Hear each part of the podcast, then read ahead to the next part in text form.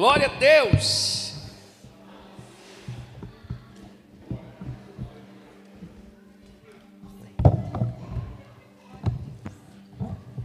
Deus é bom.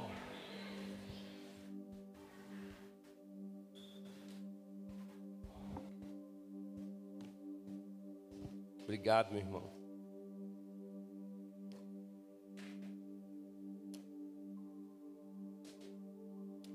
Aleluia. Diga assim: Eu não sou mais desse mundo. Paulo diz que nós devemos, não devemos mais nos conformar com esse mundo. Amém? Então, tudo aquilo que, que, que formou a nossa vida, irmãos, né? Nos padrões desse mundo agora nós precisamos desconsiderar. Amém? Nós temos o padrão de Deus, a vontade de Deus, a Sua palavra, que é, é o nosso padrão de vida, padrão de vida do cristão. Amém? E nós estamos falando sobre mudança de mentalidade. E eu quero falar com você nessa noite sobre motivações. Amém? Uma das coisas que Deus faz conosco também quando nós nascemos de novo é redefinir as nossas motivações. Está comigo? Ele muda, irmãos, Deus muda completamente a nossa maneira de, de pensar as coisas. O Evangelho é isso. O Evangelho, além de ser uma boa notícia que vem sobre nós, né, dizendo que o Salvador veio para esse mundo para nos salvar, Deus veio para esse mundo, ele vem também para redefinir algumas coisas. Que coisas são essas? A Bíblia vai chamar essa redefinição de padrão de reino de Deus. Deus tem um reino, amém? E tem um único rei que se chama Jesus, amém? E nós, irmãos, somos participantes agora desse reino de Deus. Olha para você ver. Paulo escrevendo aos Romanos, ele vai dizer que o reino de Deus não é comida nem bebida. Ou seja, não são coisas perecíveis, não são coisas dessa terra. Né? Não, não é comida nem bebida, mas paz, justiça e alegria no Espírito Santo. Só aí as nossas motivações precisam ser mudadas. Só, só nesse versículo aí a gente precisa entender, né? Que o reino de Deus, ele não é, ele não tem base nas coisas desse mundo. O reino de Deus, ele tem base na vontade de Deus, no governo de Deus, na boa vontade de Deus, na perfeita vontade de Deus. E eu quero falar sobre motivação nessa noite, ah, porque, de fato, irmãos, nós precisamos pegar a nossa vida agora, essa nova vida que Deus nos deu em Cristo Jesus, e eu, eu preciso enfatizar isso, é em Cristo Jesus, amém? Que as nossas motivações precisam ser mudadas, elas são reconfiguradas por Jesus, nos padrões de Cristo. Né? Na quinta-feira passada, se você não ouviu a mensagem de quinta, eu te aconselho a ouvir a mensagem. A Bíblia diz que nós devemos andar no mesmo estilo de vida que Jesus andou sobre essa terra. Amém? Enquanto Jesus não estava aqui, enquanto Jesus não tinha vindo, Deus estabeleceu alianças, Deus fez é, muitas alianças com os homens até a vinda de Cristo. A lei que foi estabelecida por Moisés, ela era considerada como um tutor, ou seja, um, um professor que ia guiando o seu povo até um destino. E o destino é Jesus. O fim da lei é Cristo. Amém? O fim da lei é Cristo. Mas mas a lei de Deus ela permanece. Quando você vai ler em Mateus capítulo 5, capítulo 6, capítulo 7, nós vamos ver a lei de Deus sendo estabelecida ali. A lei da graça. Ou seja, é, então nós precisamos fazer com que essa configuração das nossas motivações estejam diretamente ligadas àquilo que Deus estabeleceu na Sua palavra. Amém? Eu vou, eu vou te dar algum, algumas explicações, por exemplo ah, alguns exemplos. Normalmente a gente aprende a dar aquilo que a gente recebe. No mundo é assim. Se te deu um tapa, você dá outro. Se te afrontou, você afronta de volta. Isso é uma configuração desse mundo. Isso é a maneira como que nós somos guiados pelo sistema desse mundo. Quando você vai ler lá em Efésios capítulo 2, você vai ver disso. Paulo vai dizer, olha, vocês andavam segundo o curso desse mundo segundo as motivações desse mundo, segundo os padrões desse mundo. Amém? No mundo, por exemplo, as pessoas, elas não, muitas delas, obviamente, não vou dizer, não vou dizer que existe que, que não exista no mundo bondade, amém, irmãos? Não é isso que eu estou dizendo. Porque existem muitas pessoas que nem crentes são, e às vezes elas caminham muito mais motivadas, sem, sem entender em Deus, do que muitos crentes ainda. Amém? Mas tem muitas pessoas que usam outras como escadas, por exemplo, para chegarem ao seu destino. Ou seja, usam as pessoas com o objetivo de alcançar algo em troca. Mas no Evangelho não é assim. Quando a gente vai olhar para a vida de Jesus, a gente vai entender que o comportamento do reino de Deus é completamente diferente. Não é verdade? Então eu quero ler com você Filipenses capítulo de número 2. Abra sua Bíblia comigo, por favor. Filipenses é uma carta incrível. Eu quero situar você rapidamente aqui o que Paulo vai dizer para esses irmãos. Ah, Paulo, Paulo, o apóstolo Paulo, ele estava preso numa prisão domiciliar, onde por volta de dois anos mais ou menos ele teve livre acesso. As pessoas tinham livre acesso ao apóstolo Paulo, mas ele não podia sair é, desse domicílio, provavelmente em Roma. Mas ah, todas as pessoas que se achegavam a Paulo, Paulo tinha oportunidade de falar do Evangelho. Paulo tinha oportunidade de pregar as boas novas. Tanto que Paulo vai falar que os soldados e todos ali, né, do, do, do, da, da família do governo ali, estavam recebendo a palavra de Deus. Mas Paulo estava preso. Então, Paulo vai escrever essa carta, primeiramente, para uma igreja que era completamente generosa, uma igreja que era missionária, que tinha essa visão missionária e que ofertava na vida do apóstolo Paulo e que ajudava os irmãos a prosseguirem com a pregação do Evangelho. Então, a primeira tônica da, da, da carta aos Filipenses é uma carta de alegria, uma carta de agradecimento a essa igreja que era generosa. Mas também, Paulo estava falando para esses irmãos daquilo que ele estava vivendo. E o que e que essas prisões que Paulo estava vivendo não estavam impedindo do evangelho prosseguir, do evangelho avançar. Isso me faz lembrar muito bem daquilo que Jesus Cristo falou em Mateus capítulo 16: As portas do inferno não prevalecerão contra a minha igreja. Amém? É engraçado isso, irmãos. Quanto mais pressão sobre a igreja, quanto mais pressão sobre o cristão, mais pressão o cristão coloca. Não, eu não estou te entendendo. Eu não estou, sinceramente. Às vezes a gente reclama, irmão, das pressões, mas quanto mais pressão vem, mais pressão a gente coloca. Apóstolo Paulo preso, mas os irmãos, olhando para isso, começaram a pregar também. Obviamente, Paulo vai dizer que alguns por inveja. Mas independente se era por inveja ou não, Cristo estava sendo pregado, Cristo estava sendo anunciado. Amém?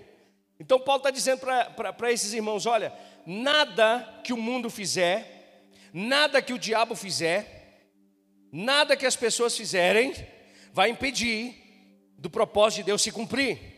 Isso não te anima, não, meu irmão? Por isso que essa carta é a carta da alegria. E Paulo vai dizer para esses irmãos: olha, e a vocês foi dado o privilégio de não somente crer em Jesus, mas também de sofrer por Ele. Oh, aleluia! Quer motivação maior do que essa, melhor do que essa? De saber que nós temos um Deus operando nas nossas vidas, independente da pressão que nós estamos vivendo, independente das circunstâncias que nós estamos vivendo. Então, Paulo está encorajando essa igreja, aos filipenses, permanecerem firmes também em meio à pressão e às circunstâncias, em meio às prisões. Paulo também vai falar sobre essa, para essa igreja sobre as motivações dessa igreja. Que duas características eram importantes. Uma delas é a humildade, diga comigo, humildade. E a segunda, que é talvez uma das mais poderosas da igreja. E quando nós entendermos isso, irmãos, as coisas vão começar a, a mover de uma forma sobrenatural a unidade. Porque quando você vai ver João, é, em João capítulo 17, Jesus orando pelos seus discípulos e por todos aqueles que creriam nele, ele fala do poder da unidade. Assim como eu estou em ti, Pai, e o Senhor em mim, que eles sejam um conosco. Assim o mundo vai crer que o Senhor me enviou. Olha o poder da unidade. Mas Paulo também vai ensinar outras coisas, vai exortar outras coisas acerca de, de falsos ensinos, acerca de não se manter é, ou não viver ansioso por coisa alguma. Quem conhece Filipenses capítulo 4? Paulo vai falar sobre isso. Não fiquem ansiosos por coisa alguma. Mas essa noite eu quero falar com você Filipenses capítulo de número 2. Porque Filipenses capítulo de número 2, depois que Paulo fala sobre a sua prisão, ele fala que, independente dele estar preso, o evangelho continua sendo pregado, tanto por ele quanto por irmãos que se levantaram e por pessoas que estavam pregando o evangelho é, por, por inveja, mas independente disso, que Cristo estava sendo pregado. E Paulo vai começar o capítulo 2 dizendo o seguinte: olha, se por estarmos em Cristo, temos alguma motivação, presta atenção, se por estarmos em Cristo temos alguma motivação, alguma exortação de amor, alguma comunhão no Espírito, alguma profunda afeição e compaixão, completem a minha alegria tendo o mesmo modo de pensar, o mesmo amor, um só Espírito e uma só atitude. Não façam por ambição egoísta ou por vaidade, mas humildemente considere os outros superiores a vocês mesmos. Cada um cuide não somente dos seus interesses, mas também dos interesses dos outros. Amém? Eu quero meditar com você nesses quatro versículos aqui, para falar sobre as nossas motivações. Olha só, pode parecer que não, mas Paulo está fazendo uma pergunta para esses irmãos. Na versão NVT, Paulo tá, a, a tradução diz assim: há alguma motivação para estarmos em Cristo? Há alguma motivação para estarmos em Cristo? Paulo está dizendo: olha, vocês foram achados por Jesus, vocês foram salvos por Jesus, vocês foram capturados por Jesus, vocês foram perdoados por Jesus, vocês foram amados por Jesus, vocês foram reconciliados por Jesus, vocês receberam uma nova vida por causa de Jesus. Vocês agora são participantes do reino de Deus por causa de Jesus. Vocês agora são participantes do reino. Vocês são participantes do Espírito por causa de Jesus. Vocês agora têm comunhão com Deus por causa de Jesus. Há alguma motivação por estar em Cristo Jesus?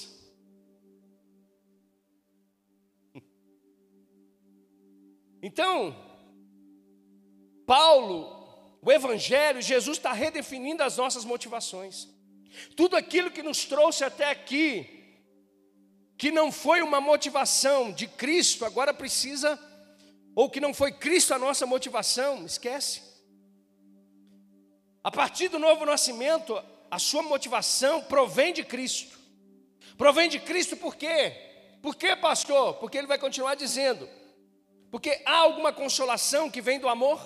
Que amor é esse? o amor de Deus. Há uma motivação para, para nós estarmos em Cristo. Aí Paulo aponta para o amor de Deus por nós. Que amor é esse? O amor escandaloso de Jesus Cristo. O amor que morreu por nós. O amor que se sacrificou por nós. O amor que se ofereceu por nós. Há, uma, há agora em Cristo alguma motivação para nós? Aí nós podemos replicar dizendo sim, o amor de Deus por nós é uma motivação para eu ser como Cristo Jesus é nessa terra. Paulo primeiro aponta para a posição que nós estamos em Cristo. Em Cristo, em Cristo nós somos amados, em Cristo nós somos perdoados, em Cristo nós somos libertos, em Cristo nós somos salvos, em Cristo nós temos a vida eterna, em Cristo nós temos uma nova vida em Jesus, ou seja, essa nova criação. Em Cristo nós temos a palavra de Deus implantada em nós. Em Cristo nós temos a comunhão com o Espírito Santo. Em Cristo agora o muro de inimizade que nos impedia de se aproximar de Deus foi quebrado. Em Cristo agora nós não precisamos mais oferecer sacrifícios. Ele é o próprio sacrifício. Em Cristo Jesus nós temos um novo e vivo caminho para viver. Se há alguma motivação em Cristo Jesus, irmãos, Aleluia. Agora eu não faço mais porque. Ah, eu não, eu, eu não faço porque o irmão não merece, não, meu irmão. Independente dele merecer ou não, a minha motivação é Cristo. Mas perdoar quem me fez mal não é por causa do irmão, é por causa de Cristo. A motivação vem de Cristo, vem do seu amor. A motivação foi. É, irmãos, o que Cristo fez. Paulo vai escrever aos Romanos capítulo 5, diz que ele não pingou gota-gotas do amor dele, não, ele derramou o amor dele em nossos corações.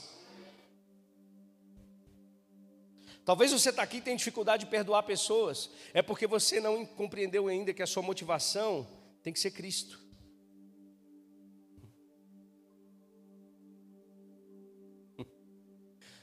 Amém? Paulo vai dizer: olha, há alguma motivação por estar em Cristo? Há alguma consolação que vem do amor? Consolação que vem do amor, conforto que vem do amor.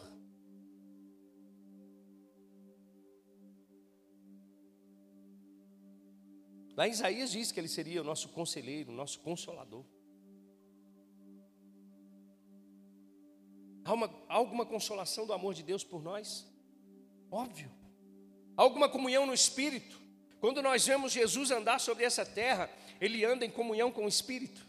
Ele anda sendo direcionado pelo Espírito. E essa comunhão com o Espírito é comunhão com o Pai. Eu disse aqui na, na, na quinta-feira, irmãos, não tem como nós dizermos que temos comunhão com Deus se nós odiamos o nosso irmão. Não tem como você ter comunhão com Deus e desconsiderar o seu irmão. Você está comigo? As nossas motivações precisam ser direcionadas para Cristo. Pastor, mas não, acredito que tenha graça para isso. Irmão, tem graça suficiente para isso tem poder suficiente para isso, para mudar completamente as nossas definições de motivação. Estar aqui hoje, cantar louvores, adorar, levantar as mãos, a nossa motivação precisa ser Jesus. Não é as bênçãos, é Jesus. Não é aquilo que Ele pode fazer, é Jesus. É Jesus. Jesus é a nossa maior motivação servir uns aos outros. A minha motivação não deve ser porque o pastor tanto fala. A, a minha motivação não é porque minha liderança está impondo. A minha motivação não é porque ah, eu preciso fazer para aparecer. Minha motivação precisa ser Cristo. Eu não me lembro quem falou, foi um dos reformadores. Talvez o Valtinho, o, o Ebert, o, o, o o Elbert vai saber quem que é. Perguntaram, fizeram uma pergunta assim: como eu posso fazer para ser, para fazer o melhor sapato? Alguma coisa assim. Perguntaram para um dos reformadores. Ele falou: olha, você vai para casa, dedica-se a fazer o melhor sapato com os melhores produtos e estabeleça um preço justo. Assim você será o melhor sapateiro para Jesus. Qual que era a motivação? Não é o dinheiro, qual que era a motivação? É ser o melhor para Jesus. Qual que é a motivação de você estar no lugar onde você está? É só ganhar dinheiro? Você não entendeu. A sua motivação precisa ser Jesus. Por quê? Porque você saiu do mundo. Você saiu da configuração do mundo para a configuração do reino de Deus. Você está comigo? Pode parecer loucura, irmãos, mas a nossa motivação precisa ser Cristo. Em todos os lugares que você, que Deus colocar você, a sua motivação precisa ser Jesus em primeiro lugar. Quando você colocar, Jesus fala, coloque em primeiro lugar o reino de Deus e a sua justiça e as demais coisas vos serão acrescentadas. Se a sua motivação não for o reino de Deus, você não entendeu ainda. A sua casa precisa ser uma motivação para o reino, as suas empresas, as suas empresas, os seus negócios, o seu trabalho precisa ser a motivação principal, Jesus Cristo. Por quê? Porque Ele me amou, porque Ele se entregou por mim, porque Ele dedicou o seu amor a mim. Há alguma comunhão com o Espírito? Alguma profunda afeição e compaixão? Afeição e compaixão Como Jesus andou sobre essa terra?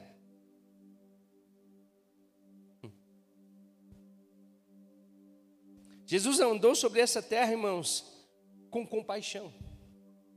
Ele olhava para Jerusalém e tinha compaixão daqueles homens porque eles andavam como ovelhas sem pastor. Ele olhava para aquela mulher adúltera e aqueles homens com as pedras prontas para poderem apedrejá-la, ele diz: Aquele que tiver pecado, atire. Aquele que não tiver pecado, atire a primeira pedra. Jesus fala com ela assim: Olha, eu não te condeno, mas vai, não peques mais. Jesus, num dos seus sermões, tinha, tinha tanta gente, irmãos, que ele teve compaixão das pessoas. Como é que nós vamos despedir essas pessoas daqui com fome? E por causa da compaixão de Jesus, oito mil pessoas foram alimentadas. Você consegue entender o poder dessa motivação? De que quando a gente acorda pela manhã, não é só a minha vida que importa. Que quando a gente acorda pela manhã, aquilo que Deus já derramou na minha vida vai alcançar outras pessoas? Alguma motivação, alguma afeição, alguma profunda compaixão? Porque, porque quando a gente olha para Jesus, que é o nosso exemplo, porque quando a gente olha para Jesus, que é, é o motivo da nossa motiv, da, da, da, daquilo que nós vamos fazer, ele é a, ele é a pedra de esquina, né, a pedra angular, mas ele é, ele é, ele é a engrenagem principal da nossa vida. Quando Jesus foi implantado em você, ele, ele é como se ele tivesse implantado uma engrenagem. E ele começa a mover essa engrenagem. Não mais no sentido contrário. Não mais no sentido contrário da vontade de Deus, mas no sentido da vontade de Deus. Então, quando a gente olha para Jesus, a gente pode ser tocado pelo seu amor, a gente pode ser tocado pela comunhão no Espírito, e a gente pode ser tocado também por essa compaixão. E, obviamente, irmãos, o apóstolo Paulo vai dizer a partir do verso 2 o seguinte: ele vai dizer assim: então completem a minha alegria, completem a minha alegria, concordando sinceramente uns com os outros. Concordando sinceramente uns com os outros tendo o mesmo modo de pensar, tendo o mesmo propósito. Por isso que eu falo para você que a unidade do corpo de Cristo ela é fundamental. Nós estamos caminhando para o mesmo lugar, para a mesma direção. Eu ouvi uma vez o pastor dizendo: Olha, se existe um lugar onde a vitória, ou onde o sabor da vitória não é estar no pódio sozinho, é no reino de Deus. Já parou para pensar? Que tudo aquilo que a gente está fazendo aqui não é só para mim chegar lá em cima sozinho, é para todos nós estarmos juntos, é para todos nós estarmos no mesmo nível. Por isso que, por isso que Paulo ele escreve, ele demonstra a igreja como um corpo que tem membros, e que esses membros, cada um deles faz uma função, e que cada, e que cada função é importante para o funcionamento do corpo todo.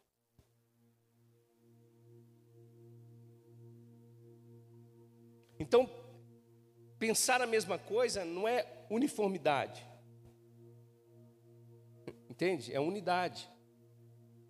Não é todo mundo, não é, não é Algumas pessoas dizem que seitas são assim, né? Todo mundo pensa a mesma coisa, veste do mesmo jeito, fala do mesmo jeito, né? Mas não é, não é isso que Paulo está dizendo. Paulo está dizendo, olha, é que aquilo que eu faço promove o teu crescimento, Marquinhos, e aquilo que você faz promove o meu crescimento e o crescimento da Yanara.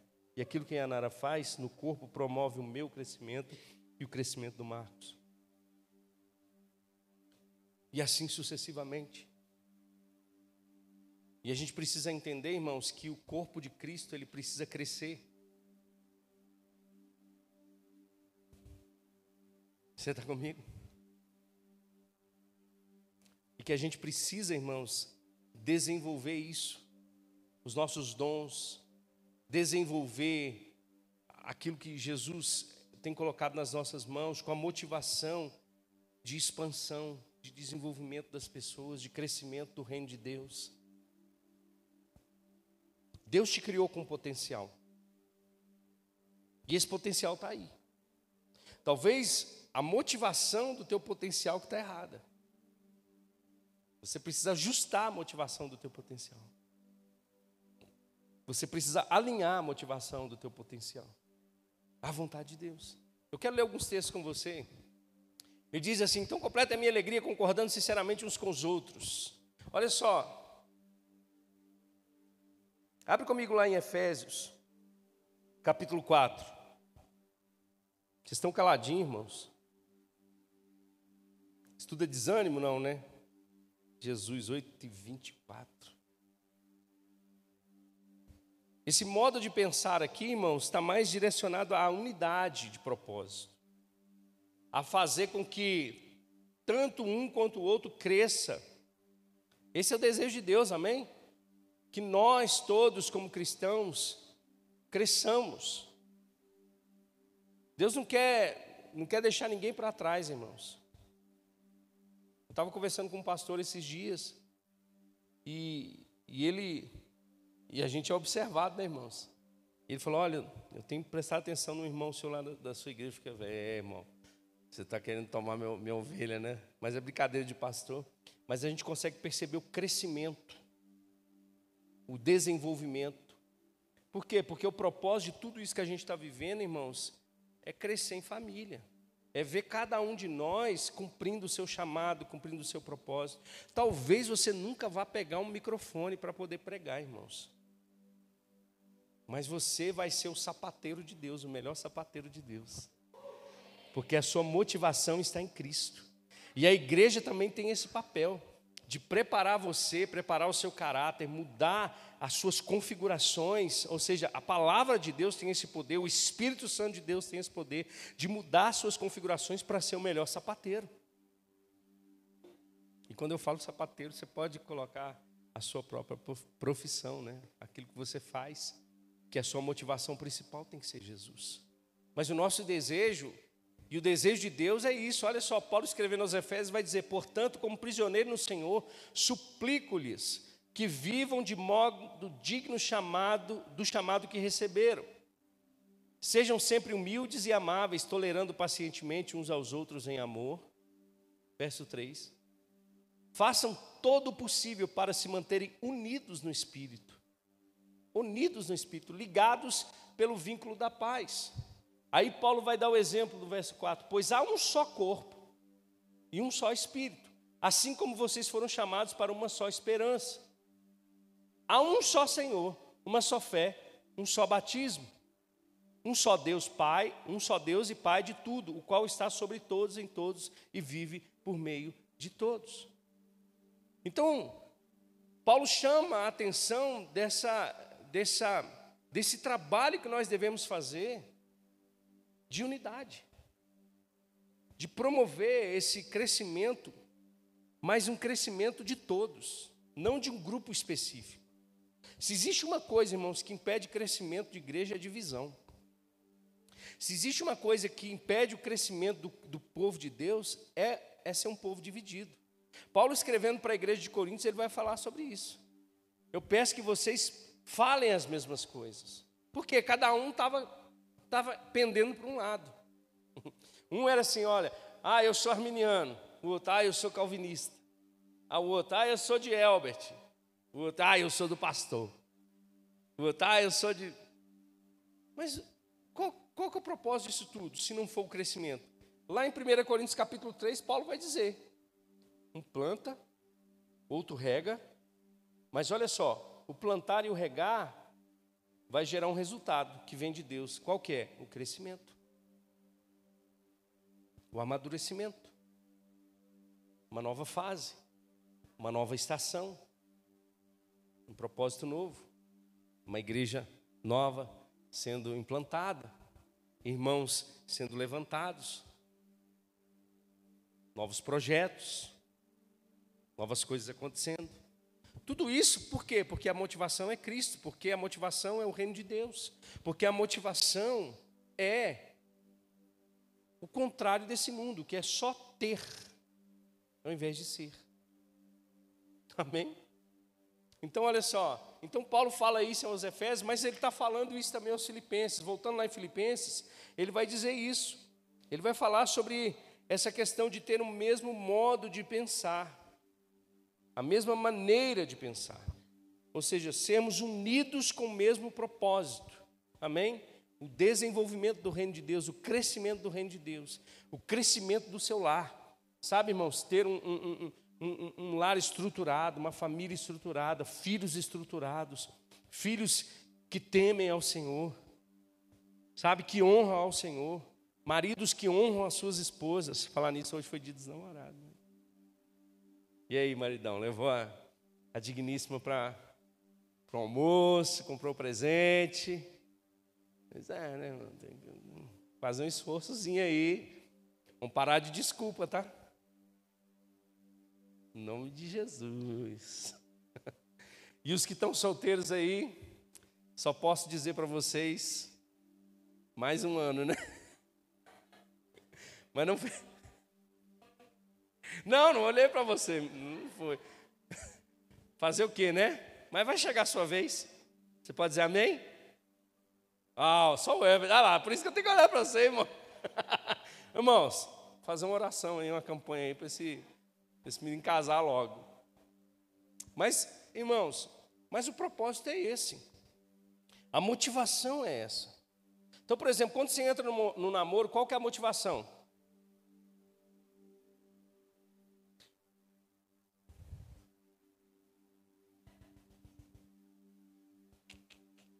Eu conversei com esse casal ali, ó.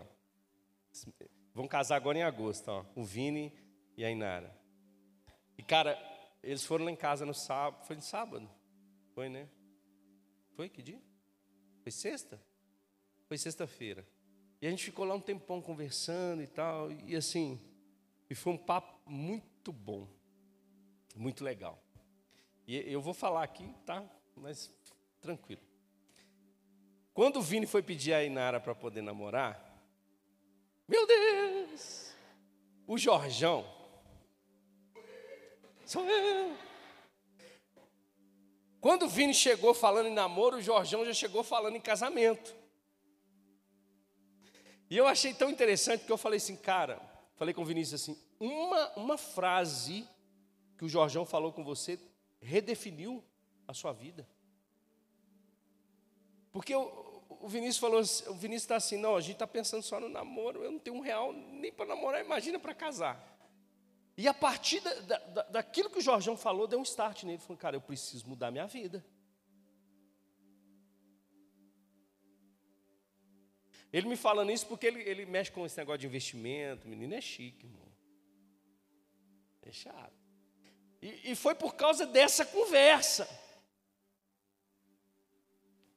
Agora você imagina, irmãos, o quanto Deus não pode fazer na nossa vida, quando Ele ajusta as nossas motivações, quando Ele organiza, porque, irmão, vou dizer para você, você pode até pensar que não, pode ser a pessoa mais perfeita desse mundo, sem Cristo, ela, ela tem bagunça, ela está nas trevas, ela tem motivação errada, ela tem coisas que, nela que, que, que são conflitantes com o reino de Deus. E aí vem Paulo e diz: olha, se há alguma motivação por estarmos em Cristo, o que, que Paulo está dizendo? Olha, a gente tem que redefinir o nosso conceito de namoro, o nosso conceito de noivado, de casamento, de, de, de negócios, de trabalho. Você está comigo? Talvez quando você não era crente, você enrolava lá no seu serviço para ganhar hora extra. Mas quando você se tornou crente, você não vai fazer isso mais. Por quê? Porque a sua motivação agora não é o dinheiro, é Jesus. Se Jesus não está sendo glorificado, eu não faço. Você está comigo? Talvez você tenha oportunidade do mundo inteiro para estar tá lá, está chegando na tua mão lá um, um, um, um contrato. Mas esse contrato tem coisa lá que você sabe que está errada. Você podia fazer isso na motivação errada quando você estava no mundo, mas para Jesus, se é, não é para a glória dele, você não faz. Até servir a Deus, irmãos. Se a nossa motivação não for Jesus, eu perguntei para isso para esses para os irmãos na última reunião que a gente teve, qual que é a sua motivação? Qual que é a sua maior motivação? Porque se for compromisso dos outros. Se for compromisso de gente, já foi embora a motivação. Porque você fala assim, ó, vamos chegar no, todo mundo sete horas. Sim, ok, pastor, tudo beleza. Tem um que não vai chegar às sete horas. Tem um que não vai vir. Tem outro que vai dar uma desculpa. Então, se a sua motivação for, essa, for essas coisas, você não vai ficar muito tempo.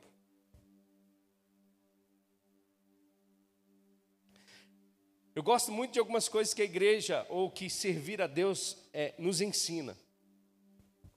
Ah, por exemplo, eu estava conversando com os irmãos esses dias, é, foi, foi ontem no chá de bebê da, da Dani. Uma das, um dos maiores preparadores de ministério se chama Igreja de Criança. Se você quer servir bem a sua igreja, vai para a igreja de criança primeiro. Porque lá, irmão, você vai você vai ser ajustado pelos pelos santos. Lá você vai ter que limpar a caca do filho dos outros. Mas qual que é a sua motivação? Se é Jesus, você vai limpar a caca e vai falar glória a Deus. Outro ministério interessante, o diaconato. Limpar banheiro. Varrer o chão que você está pisando, limpar as cadeiras. Porque talvez você pode vir aqui limpar e lembrar daquele irmão atribulado, né? Falar, ah, meu Deus, aquele irmão atribulado, nossa. Mas a sua motivação pode ser Jesus. E, é como um, um, um rapaz cadeirante que estava na igreja adorando a Deus, independente da circunstância que ele estava vivendo. Ele entendia que ele podia servir a Deus porque ele tinha recebido o sopro de vida, que ele estava ali, então o que ele podia fazer era servir ao Senhor. Então, quando você limpa uma cadeira, quando você varre uma, um chão, quando você recebe um irmão ali na porta, quando você dá uma paz do Senhor, sabe? Quando você motiva as pessoas com, é, a adorar a Deus com louvor, se a sua motivação for Jesus, irmão, as coisas vão fluir, as coisas vão, sabe? E, e é interessante porque Deus vai vendo a fidelidade do teu coração e Ele vai galgando caminhos com você. Isso é um problema para o inconstante, porque o inconstante, a motivação dele não está em Deus. Paulo está dizendo para esses irmãos: olha, independente das circunstâncias que vocês estão vivendo, independente da prisão que eu estou, independente daqueles que estão pregando a Jesus por inveja, a motivação de vocês precisa ser Jesus Cristo, precisa ser o Senhor.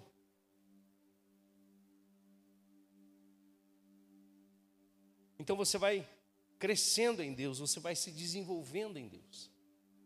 Amém? E ele fala também sobre o mesmo amor, o amando-se mutuamente. Aqui mais uma vez Paulo vai dizer sobre a reação daquilo que Jesus fez por nós. Crente não pode ter dificuldade em amar.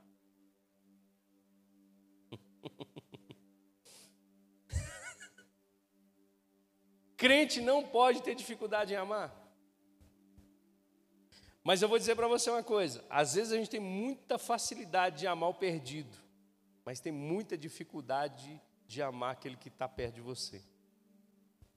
Porque aquele que está perto de você caminha com você todo dia, ele sabe, e você sabe, do quanto de problema que ele tem. Por que, que chegam aqui um, um desgramado aqui, a gente vai amar, vai dizer, Jesus te ama, você fica aí, irmão, Jesus vai te salvar. Mas aí o atribulado que atrasa no ensaio, o irmão que só dá problema, o outro que fica te devendo. Esse irmão você não quer amar. Mas Deus me deu uma. Eh, quando eu estava pensando nessa questão do amor, Deus me falou assim: Eduardo, imagine o seguinte: você está na sua casa preparando uma mesa de jantar. E quando você vai sentar à mesa, do outro lado tem uma pessoa que você nunca viu. Como você agiria com essa pessoa? Falei, se eu não conheço, está na minha casa, a primeira coisa que eu vou fazer, o que você está fazendo aqui? Vou chutar ele, vou, vou, vou falar, ó, vou chamar a polícia, eu nem te conheço. Mas aí o Espírito Santo falou assim: mas mesmo assim você não conhecendo, mesmo você não conhecendo, saber que ele é o seu irmão. Eu falei, poxa, se ele é meu irmão, as coisas mudam. Se ele é meu irmão, eu vou tratar bem. Se ele é meu irmão, eu vou trazer para perto. Se ele é meu irmão, eu vou, saber, eu vou perguntar por que, que você esteve tão distante? Por que, que você apareceu só agora? E é assim na igreja, sabia? A gente está aqui como irmãos, todos conhecidos. Mas e quando os desconhecidos chegam? O que, que a gente faz? A gente demonstra o mesmo amor? A gente manifesta esse amor sobre essas pessoas? A gente reconhece eles como irmão? E o irmão lá da, da, da igreja tal? Que tem isso, né? Você sai de uma igreja e vai para outra, os irmãos da igreja de lá não cumprimentam os irmãos de cá, e o irmão de cá não cumprimenta o irmão de lá. E a gente esquece que a gente vai todo mundo morar no mesmo lugar. E, e o pior de tudo, corre o risco de você chegar lá e você sentar à direita, você sentar numa cadeira e ele sentar do seu lado. Que Jesus, já, né? Pode ser que ele faça essas coisas. Vamos, vamos curar uns negócios aqui, né? Por quê? Porque tem que ter amor, irmãos. Amor envolvido.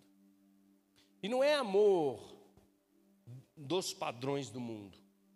Porque o amor no padrão do mundo é: eu estou te oferecendo porque você está me dando.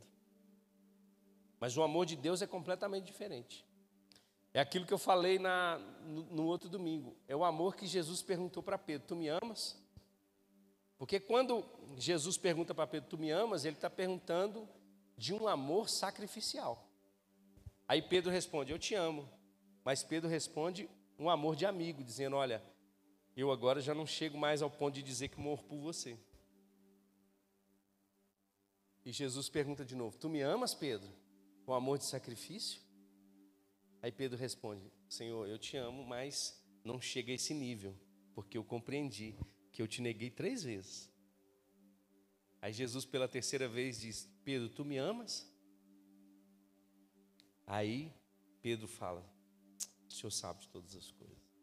O Senhor sabe que o meu amor não consegue ainda chegar nesse nível que o Senhor está me pedindo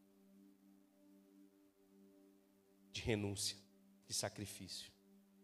Mas Jesus já tinha morrido e ressuscitado.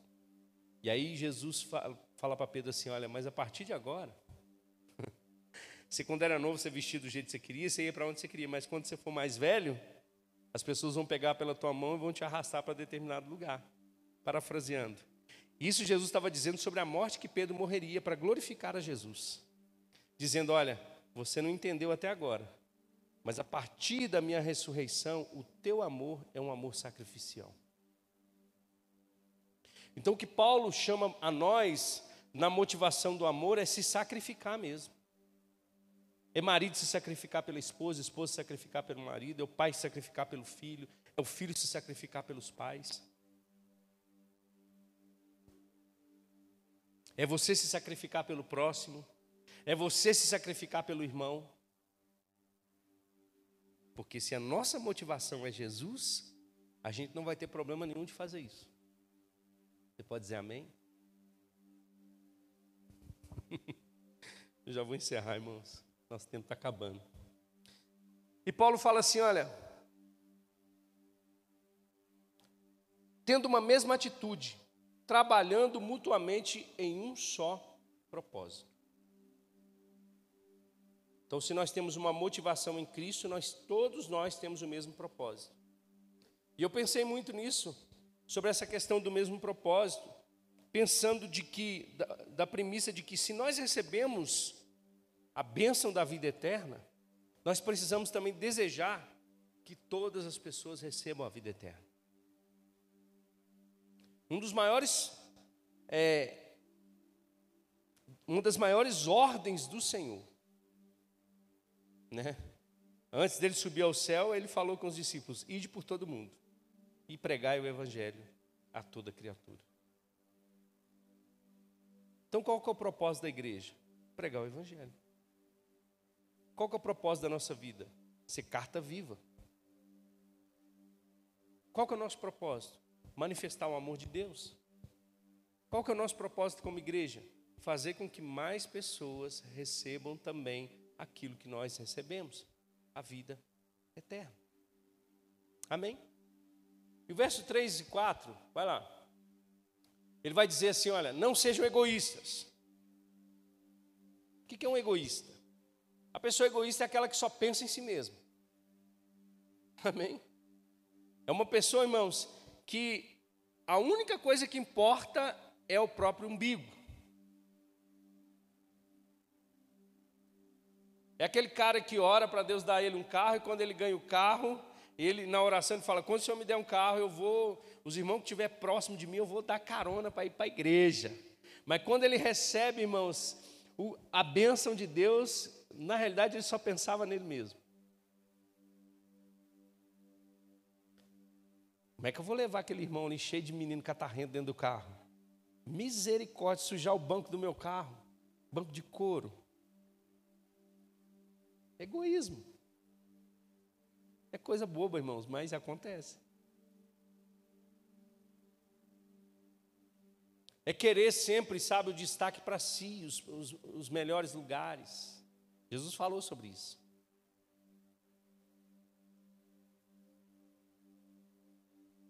Mas Paulo está falando que a nossa motivação não pode ser mais egoísta. Nossa motivação não é para tentar impressionar ninguém. Amém. Deus já redefiniu isso. Como?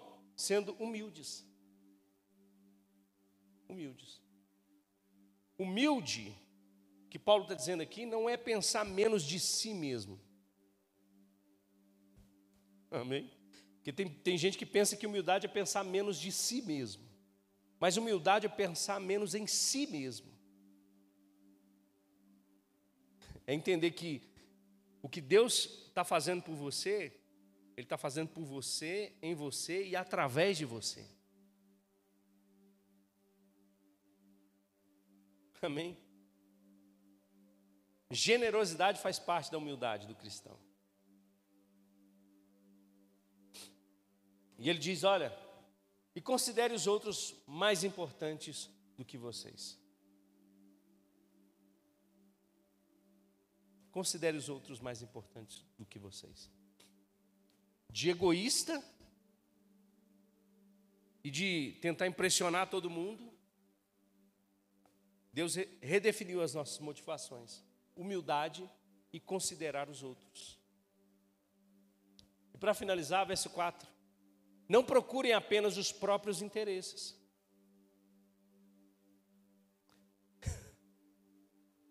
Amém? Tem gente que fala assim: olha, pastor, eu não entendo por que, que as pessoas querem se meter na minha vida. não entendo por que as pessoas se metem na minha vida. E biblicamente, irmãos, eu vou dizer para você uma coisa.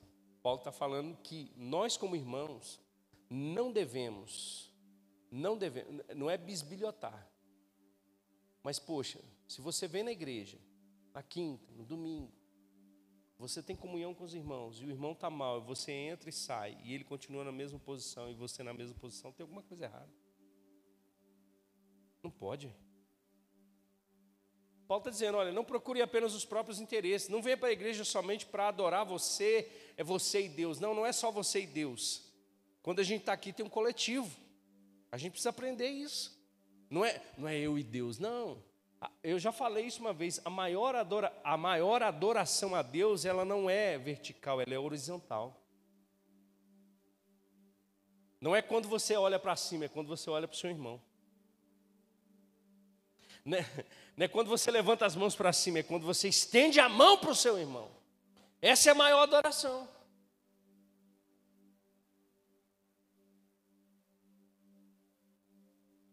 Porque levantar a mão é fácil, irmão. Despedir o irmão, ele precisando das coisas, você tendo em casa é fácil. Eu quero ver você estender a mão.